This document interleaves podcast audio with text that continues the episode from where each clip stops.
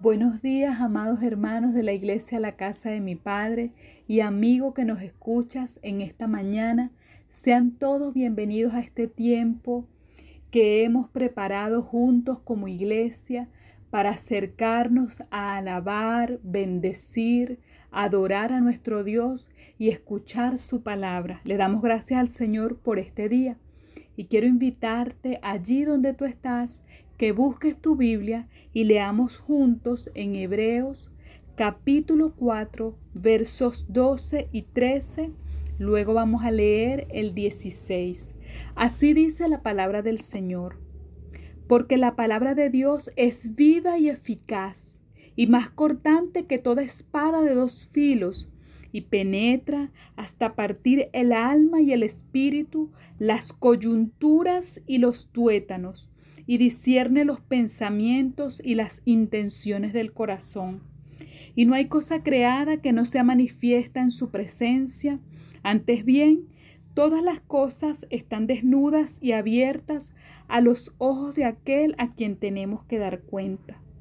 En el 16, una invitación preciosa que dice, acerquémonos, pues, confiadamente al trono de la gracia para alcanzar misericordia y hallar gracia para el oportuno socorro. Oremos. Señor amado, Padre Celestial, en este día te damos gracias por tu palabra preciosa, por la vida, Señor, de cada uno de los hermanos, amigos que están escuchando este servicio, Señor. Padre, que como dice aquí tu palabra podamos entender que tu palabra está viva y hace la obra en nuestros corazones para la cual tú la estás enviando en este día, Señor. Padre, también que podamos responder a esa invitación, Señor, de acercarnos y no solamente acercarnos, sino hacerlo con confianza, Señor. Qué bello eres tú, Padre amado que nos haces esta preciosa invitación, Señor, de acercarnos, de adorarte, de buscar tu rostro y ser llenos de ti. Eso queremos en esta mañana, Señor. Habla, Padre, a la vida de cada uno de mis hermanos, ministra, Señor, allí donde está cada hijo tuyo. Obra en nuestras vidas, Señor. Padre, dejamos este tiempo en tus manos y te damos muchas gracias por este día, Señor. Gracias por cada uno de mis hermanos. Fortalece al cansado, Padre. Refresca el alma, Señor, de tu pueblo, Padre. Fortalece a tu iglesia. Tú estás con nosotros, Señor, que podamos permanecer firmes sin fluctuar, Señor, como dice tu palabra. Gracias, Padre amado, por este día en Cristo Jesús. Amén y amén. Así, mis hermanos, en esta mañana quiero invitar a nuestro hermano Freddy, quien es el maestro a quien corresponde llevar el mensaje de la escuela dominical. Y esta mañana lo hace acompañado de su esposa, Yauride Pacheco.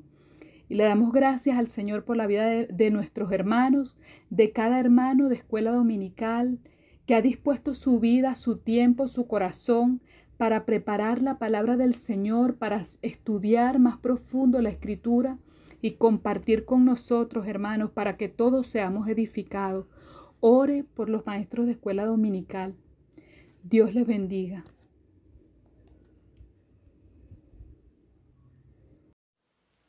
Muy buenos días, hermanos de la casa de mi padre y amigos que nos escuchan.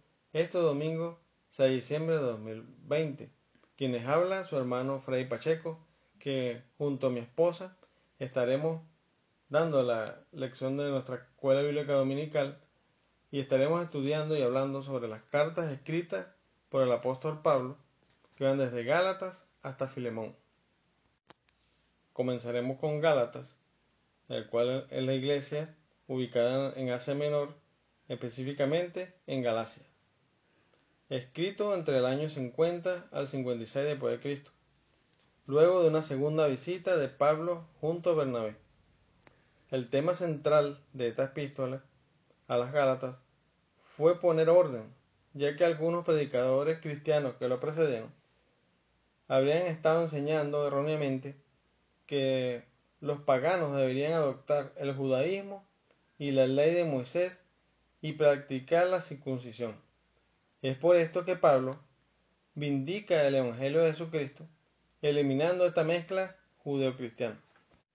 Continuamos con Efesios, iglesia ubicada en Éfeso, ciudad portuaria de la Macedonia griega de la época, ubicada en lo que sería actualmente Turquía. Fue escrita entre el año 70 al 71 después de. Se cree fue escrita en la propia iglesia de Éfeso. En esta carta Pablo no expresa ninguna queja o problema a corregir o peligro. Habla de los efesios como un prototipo o modelo a seguir por las iglesias todas de forma universal. Sí da algunas recomendaciones y advertencias para que estuvieran atentos y vigilantes a las trampas del diablo.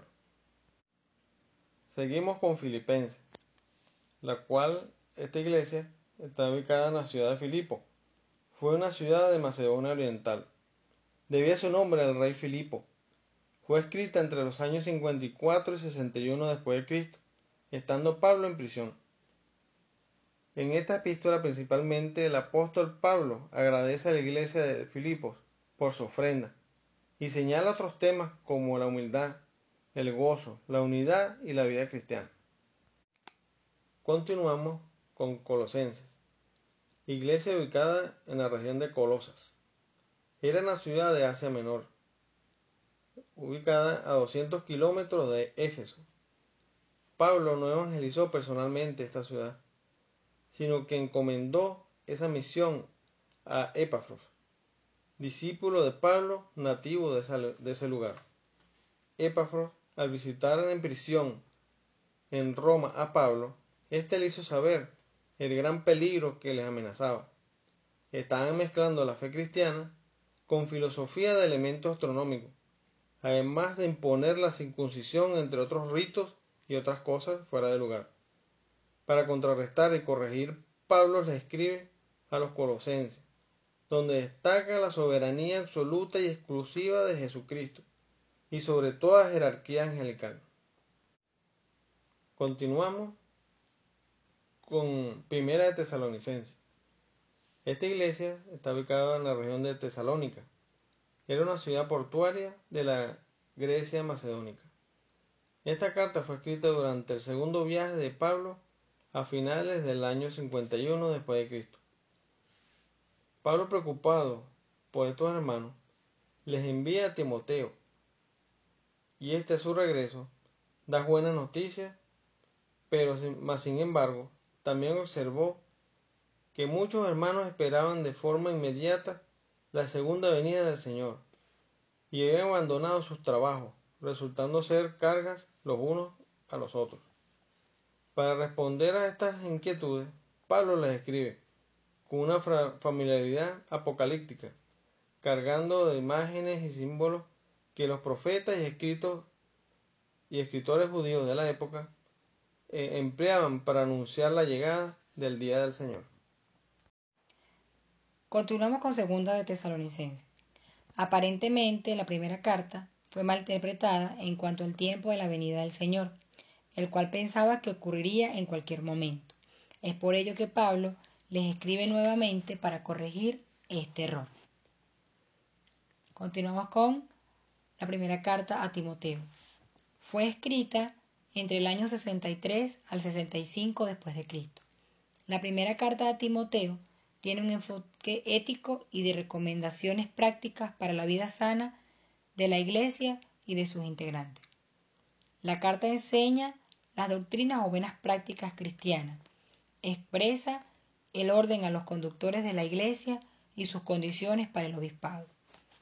A Timoteo, como líder de la Iglesia de Éfeso, Pablo le dirige esta carta recomendándole que se asegure de enseñar la sana doctrina. Segunda carta a Timoteo. Esta carta fue escrita en la época del emperador Nerón, entre el año 66 al 67 después de Cristo. Pablo se encontraba preso, luego que el emperador había quemado Roma y mediáticamente culpó a los cristianos.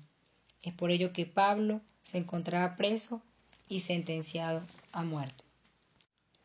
Pablo en esta representa su última carta una especie de testamento espiritual. En ella expresa su afinidad espiritual a su hijo Timoteo, a quien pide se mantenga fiel y no se avergüence por seguir a Cristo.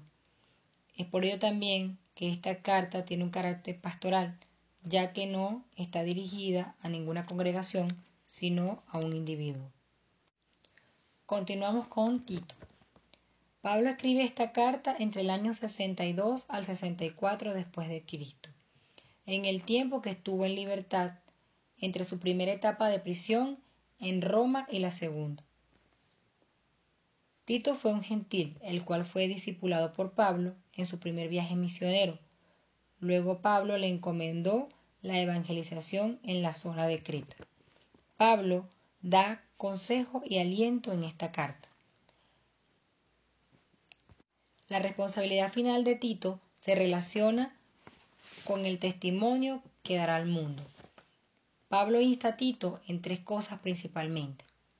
Primero, el carácter y la responsabilidad de los líderes de la Iglesia. Segundo, los consejos que Tito dará para seguir y llevar la verdadera y sana doctrina del Evangelio.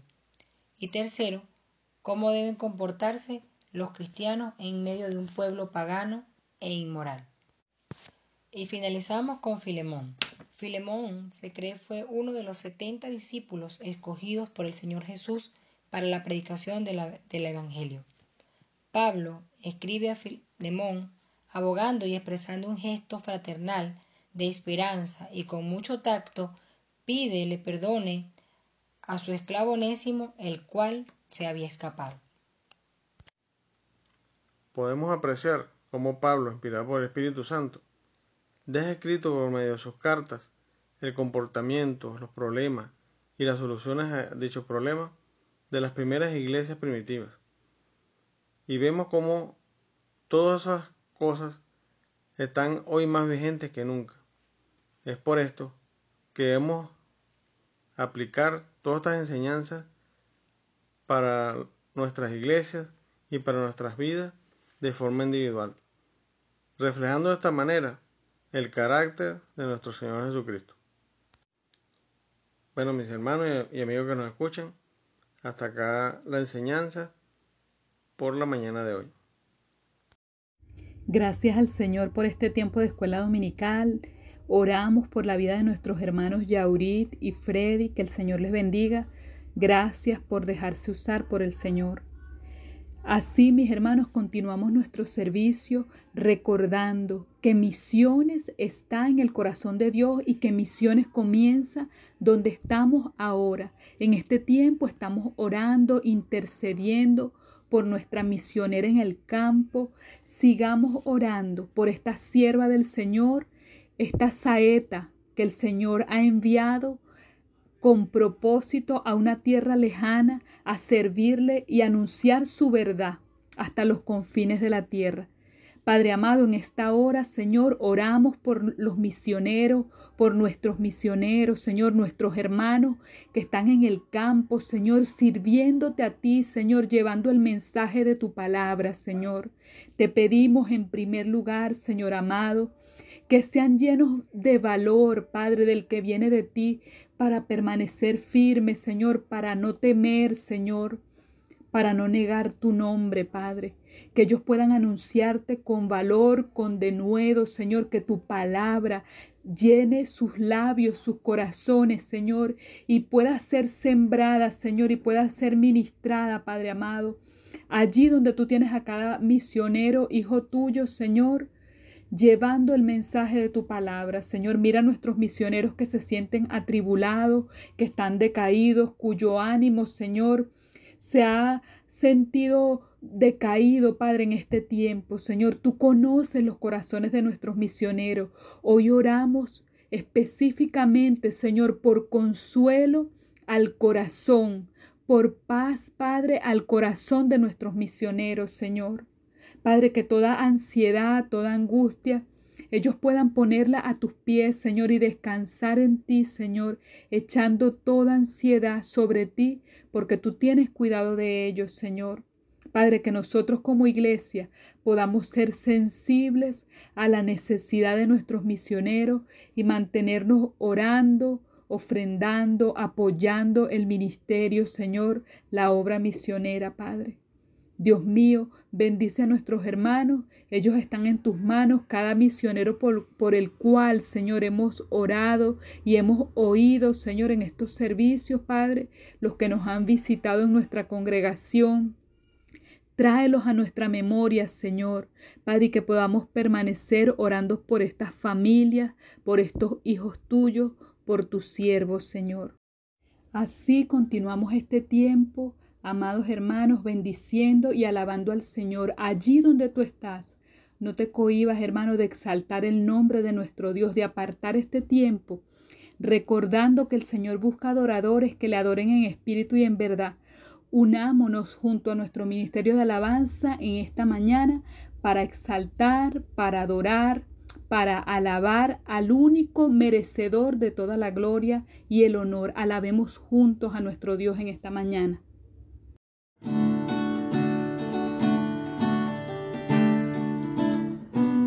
Adorar al que vive, al Dios eterno, al Todopoderoso, hermanos. Él nos ciñe de poder, su palabra nos enseña, delante y detrás de rodeado. Entonces tenemos la certeza que el Dios Todopoderoso nos ciñe de poder y Él nos lleva de victoria en victoria en Cristo Jesús. Yo te invito junto con nosotros, allí donde tú estás, alce tus manos, aplauda y cante con nosotros. Dice, al que me ciñe de poder, todos. Al que me ciñe de poder, aquel que mi victoria es, solo a él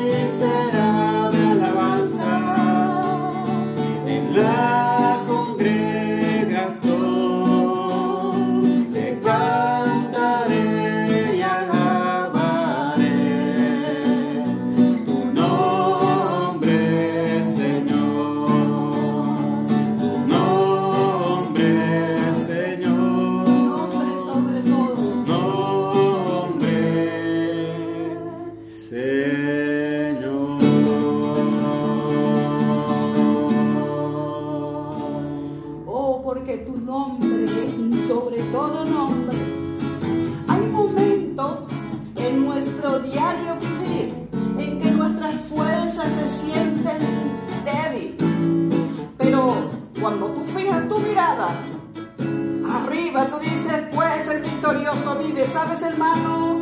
Cristo murió, pero te tengo una noticia excelente. Él resucitó. Así que el victorioso vive en nosotros. Y ninguna circunstancia, por muy difícil y dura que sea, nos va a vencer. Porque el victorioso vive en nosotros. Yo te invito, hermano, que allí donde tú estás, erguido del poder de Dios, puedas cantar y el victorioso. Victorioso vive en ¿Cuánto te mí. amamos, maestro? El victorioso vive en mí. Aleluya. Las circunstancias no me mueven a mí. El victorioso vive en mí. Si tú lo crees, cántalo. El victorioso vive en mí. Sí, Señor. El victorioso vive en mí. Las circunstancias no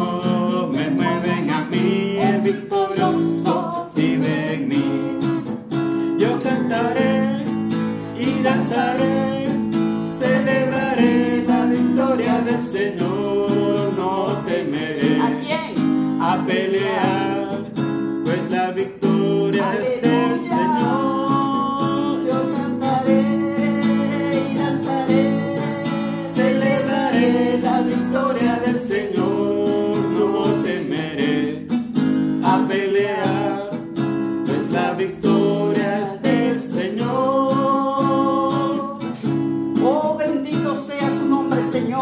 llenas de poder, que nos llevas de victoria en victoria en Cristo Jesús. Alzado, hermano, tu mirada. Alzado tu mirada, alzado tus manos al Todopoderoso, al gran yo El soy. victorioso vive ¿Cuánto en te amamos, Señor? El victorioso vive en mí. Las circunstancias no me mueven a mí. El victorioso vive en mí. ¿Estás seguro en el Señor? El victorioso El victorioso vive en mí. Tú peleas por nosotros. Las circunstancias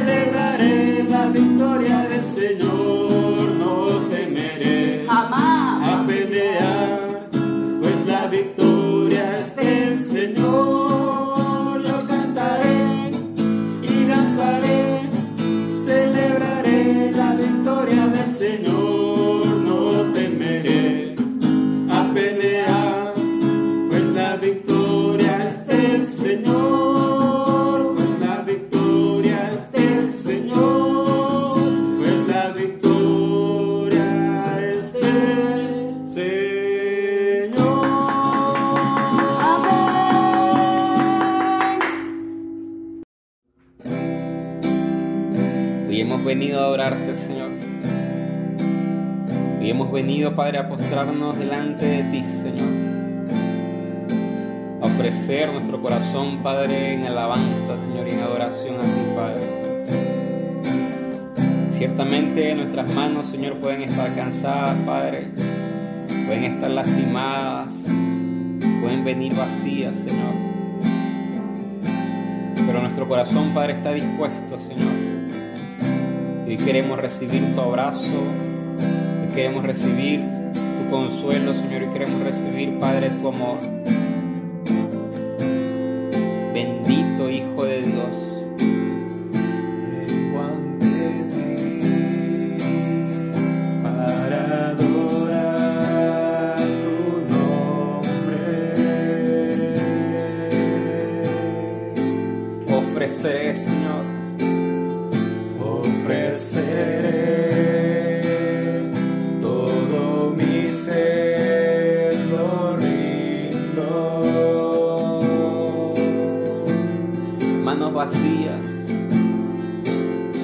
Manos vacías, un corazón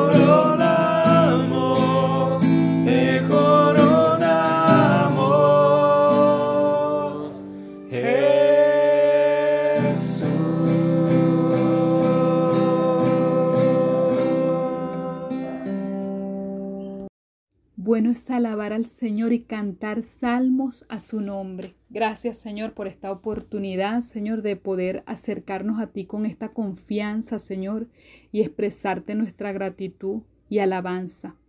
Así, mis amados hermanos, continuamos nuestro servicio y ha llegado el momento de escuchar el mensaje de la palabra de Dios.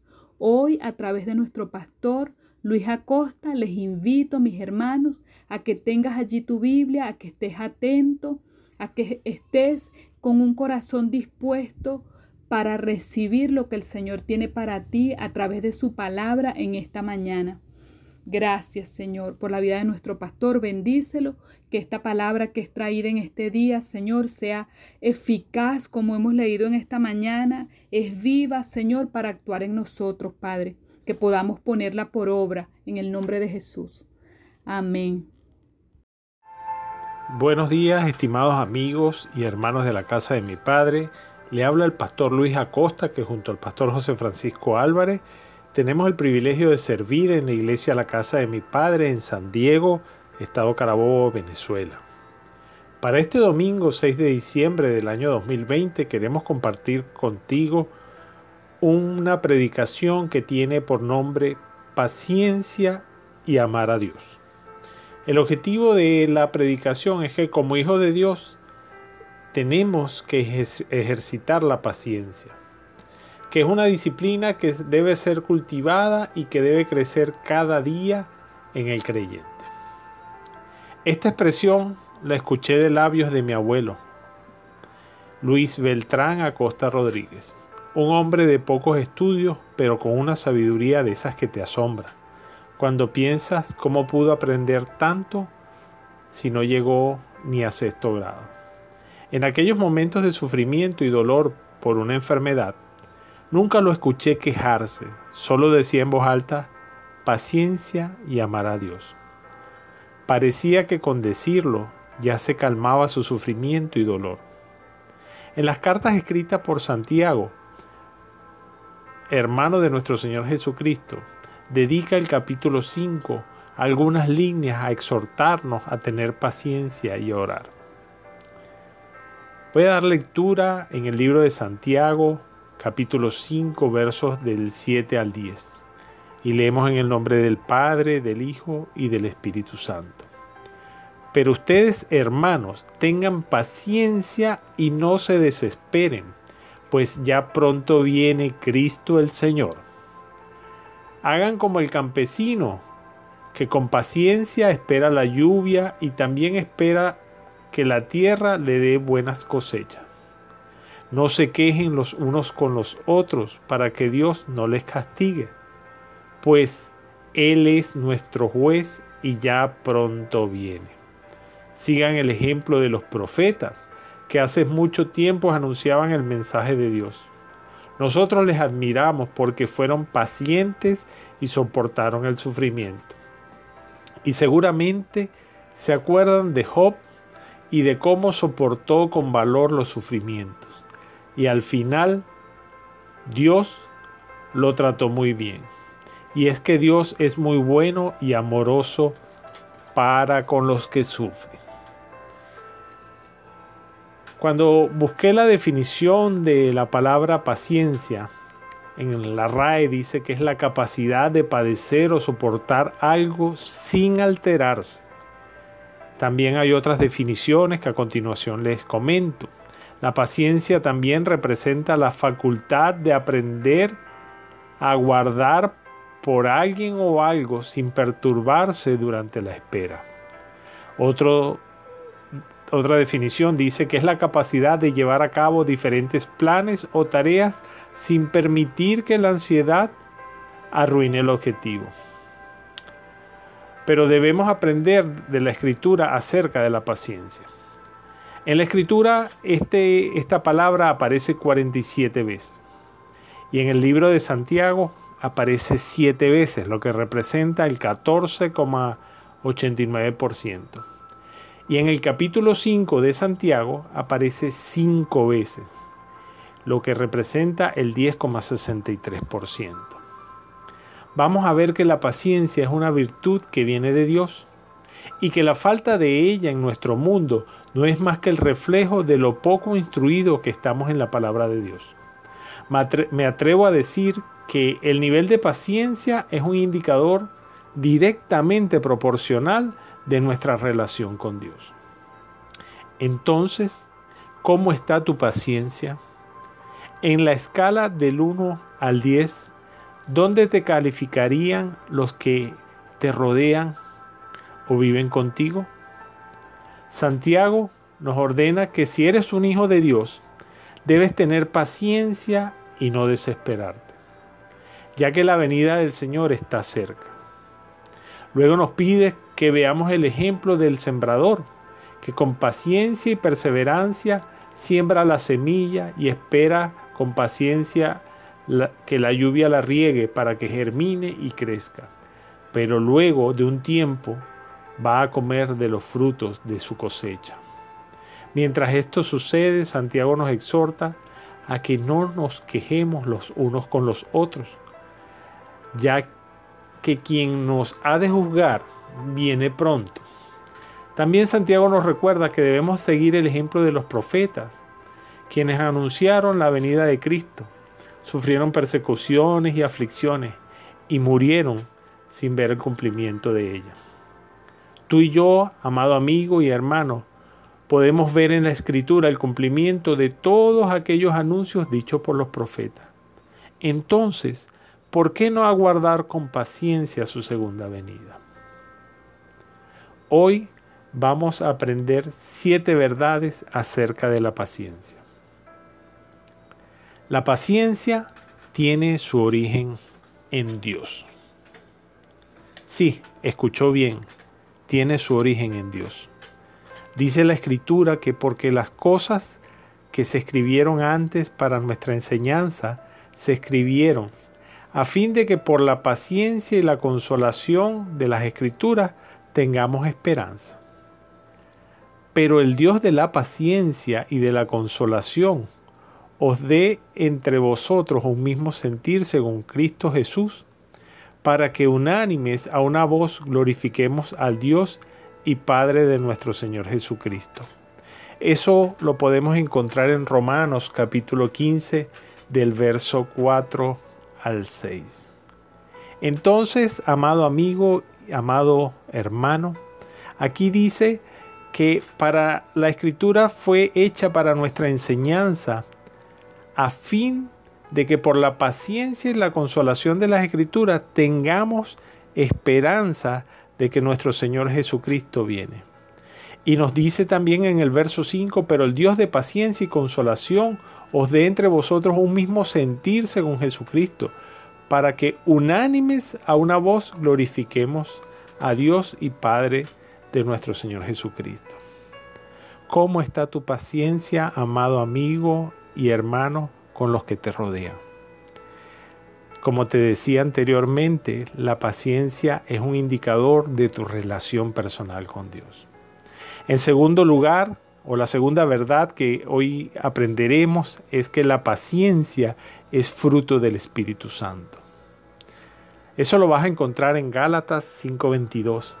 Dice, más el fruto del Espíritu es amor, gozo, paz, paciencia, benignidad, bondad y fe.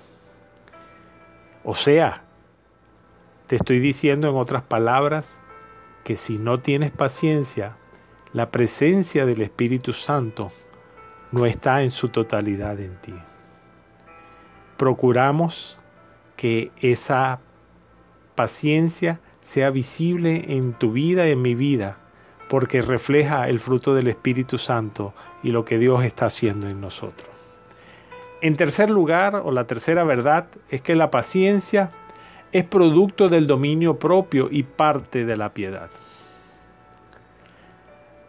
La escritura dice que al conocimiento, dominio propio y al dominio propio, paciencia y a la paciencia, piedad. Eso lo encontramos en segunda de Pedro 1 al 6. También podemos entender que el dominio propio es cuando tú ejerces el dominio de tu voluntad sometida a la de nuestro Señor Jesucristo. Y puedes tomar la decisión en vez de dejarte llevar tus instintos personales. La cuarta verdad que aprenderemos hoy es que la paciencia fue enseñada por nuestro Señor Jesucristo. Dice en Isaías capítulo 53, verso 7, angustiado él y afligido, no abrió su boca, como cordero fue llevado al matadero, y como oveja delante de sus trasquiladores enmudeció y no abrió su boca. También dice en Mateo 27:14, pero Jesús no le respondió ni una palabra, de tal manera que el gobernador se maravillaba mucho. La paciencia también es evidencia de tener un dominio propio. Jesús ejerció el dominio propio para no contestar al gobernante como merecía. Sin embargo, nos dio ejemplo. También dice, mas estos decían tentándole, para poder acusarle. Pero Jesús, inclinándose hacia el suelo, escribía en la tierra con el dedo. Como insistieron en preguntarle, se enderezó y les dijo, el que de vosotros esté libre de pecado sea el primero en arrojar la piedra contra ella. E inclinándose de nuevo hacia el suelo, siguió escribiendo en tierra. Eso lo encontramos en Juan capítulo 8 del verso 6 al 8. Sí, Jesús es la prueba que nos enseñó con el ejemplo la paciencia. Ya estamos por la quinta verdad sobre la paciencia y es que ella nos ayuda a crecer durante las pruebas. Dice la palabra, sabiendo que la prueba de vuestra fe produce paciencia, mas tenga la paciencia su obra completa para que seáis perfectos y cabales sin que os falte cosa alguna. Santiago 1, 3 y 4. Y no solo esto, sino también nos gloriamos en las tribulaciones, sabiendo que la tribulación produce paciencia, y la paciencia prueba, y la prueba esperanza, y la esperanza no avergüenza, porque el amor de Dios ha sido derramado en nuestros corazones por el Espíritu Santo que nos fue dado. Eso lo vas a encontrar en el libro de Romanos del verso 3 al 5. Efectivamente, vamos a vivir tribulaciones, vamos a pasar pruebas, pero dice acá que la paciencia produce esperanza y que la esperanza no avergüenza. Estimado amigo y hermano, estamos esperando a nuestro Señor Jesucristo por segunda vez. Eso no avergüenza, porque el amor de Dios ha sido derramado en nuestros corazones por medio del Espíritu Santo. Ya para ir finalizando nos quedan la sexta verdad. La paciencia nos permite ser fortalecidos por Dios. El salmista expresa en el Salmo 41, pacientemente esperé a Jehová y se inclinó a mí y oyó mi clamor. Muchas veces queremos que Dios nos responda de manera inmediata, pero debemos ser pacientes para que Él se fortalezca en nosotros. También dice la palabra, fortalecidos con todo poder conforme a la potencia de su gloria, para toda paciencia y longanimidad, con gozo dando gracias al Padre que nos hizo aptos para participar de la herencia de los santos en luz, el cual nos ha librado de la potestad de las tinieblas y trasladado al reino de su amado Hijo, en quien tenemos redención por su sangre y el perdón de pecados. Colosenses 1 del verso 11 al 14. La paciencia, que sería la séptima verdad, es agradable a Dios. Dice la palabra, antes bien nos recomendamos en todo como ministros de Dios, en mucha paciencia, en tribulaciones, en necesidad y en angustia. Segunda de Corintios 6, 4. También dice en el libro de Apocalipsis, yo conozco tus obras y tu arduo trabajo y paciencia, y que no puedes soportar a los malos, y has probado a los que dicen ser apóstoles y no lo son, y los has hallado mentirosos. Y has sufrido y has tenido paciencia y has trabajado arduamente por amor de mi nombre, y no has desmayado. Apocalipsis 2 del 2 al 3.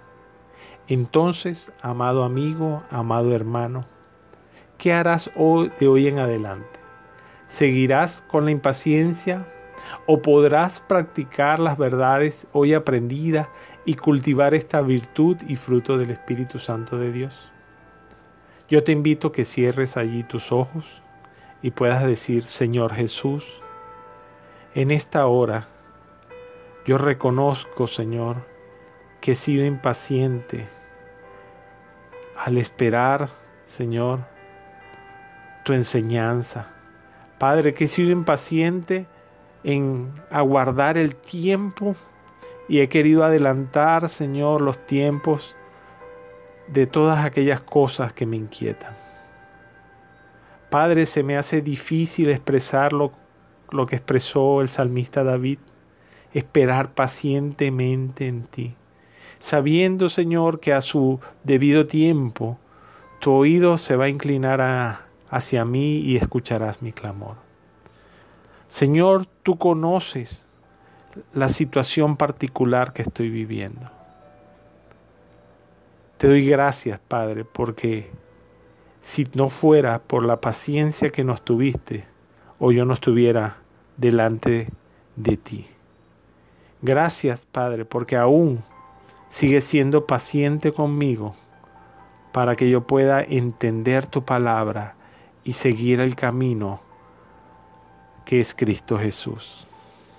Yo te pido, Señor, que me des hambre y sed de tu palabra, que yo pueda ser enseñado por ella y que no solamente sea la paciencia el fruto que cultive, sino todos los frutos del Espíritu Santo. Te doy gracias en el nombre del Padre, del Hijo y del Espíritu Santo. Amén. Amados hermanos, así hemos llegado al final de nuestro servicio, dándole gracias al Señor por la palabra que ha traído hoy a través de nuestro pastor Luis Acosta. Que cada palabra, alabanza que se ha traído en esta mañana para la gloria de nuestro Dios, también haya sido para la edificación de su iglesia Oramos para estar despedidos. Señor, te damos gracias por este tiempo, gracias por la oportunidad que tú nos das, Señor, aún a través de estos medios, de ponernos de acuerdo en tu nombre, que es un nombre sobre todo nombre, Señor. Padre, en este tiempo oramos por tu iglesia, Señor. Oramos por nosotros, Padre Celestial. Ayúdanos, Señor, a estar firmes en ti. Ayúdanos, Padre, a buscarte cada día, a leer tu palabra a buscarte en oración, a tener comunión contigo y con nuestros hermanos. Bendice a cada hijo tuyo que está escuchando este servicio en esta hora y anima a tu pueblo, Padre Celestial. En el nombre de Jesús, Señor, te pedimos que sanes al que esté enfermo, que consueles, Señor, al que está afligido, Padre, y que sea tu presencia, Espíritu Santo, en medio de nosotros, obrando, Señor, libertad, sanidad, Señor, y llenándonos, Señor, de tus dones, Padre, para la edificación de tu iglesia en este tiempo, Padre Celestial. Te damos gracias en el nombre de tu Hijo amado Jesucristo. Amén y amén. Dios les bendiga, mis hermanos, atentos para el miércoles. Si tienes una petición de oración, hazla llegar a nuestra hermana Sonia Guzmán. Dios les bendiga, un abrazo.